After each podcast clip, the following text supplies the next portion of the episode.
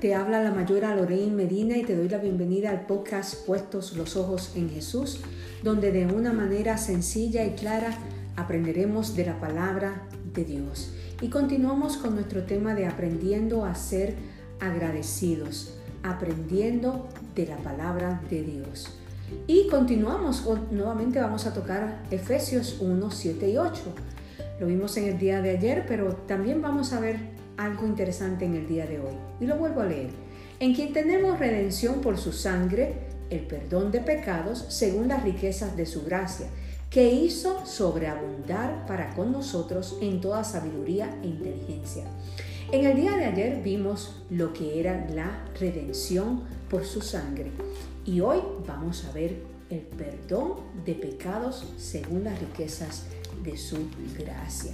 En el mundo, en el mundo antiguo era presa del sentido del pecado. Ellos vivían atrapados.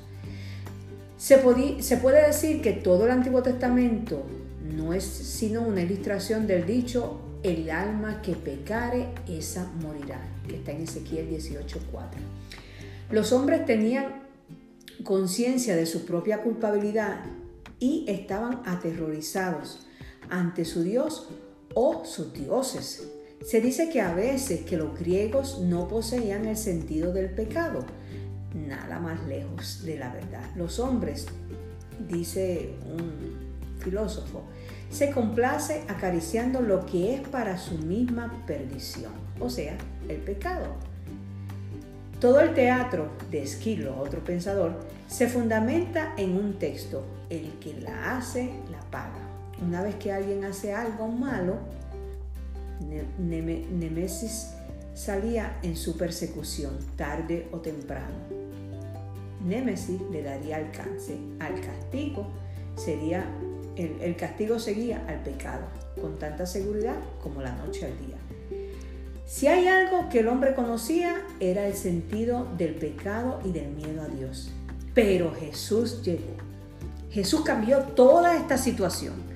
Abrió el camino a Dios, enseñó a los hombres no el odio, sino el amor divino.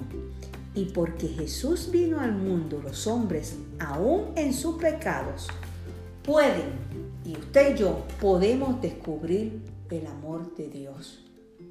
El amor de Dios es para usted y para mí. No tenemos que vivir en pecado. Podemos vivir disfrutando del amor, disfrutando de ese perdón de pecados y teniendo nueva vida por el sacrificio que Jesús hizo. ¿Se acuerdan que ayer decíamos que había redención? Por esta redención, usted y yo tenemos perdón de pecados. Así que recuerda, agradece a Dios que hay perdón en Jesús, por la sangre de Jesús. Hay perdón, hay nueva vida.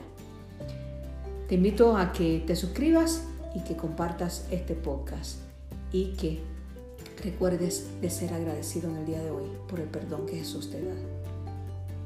Y recuerda, puestos los ojos en Jesús.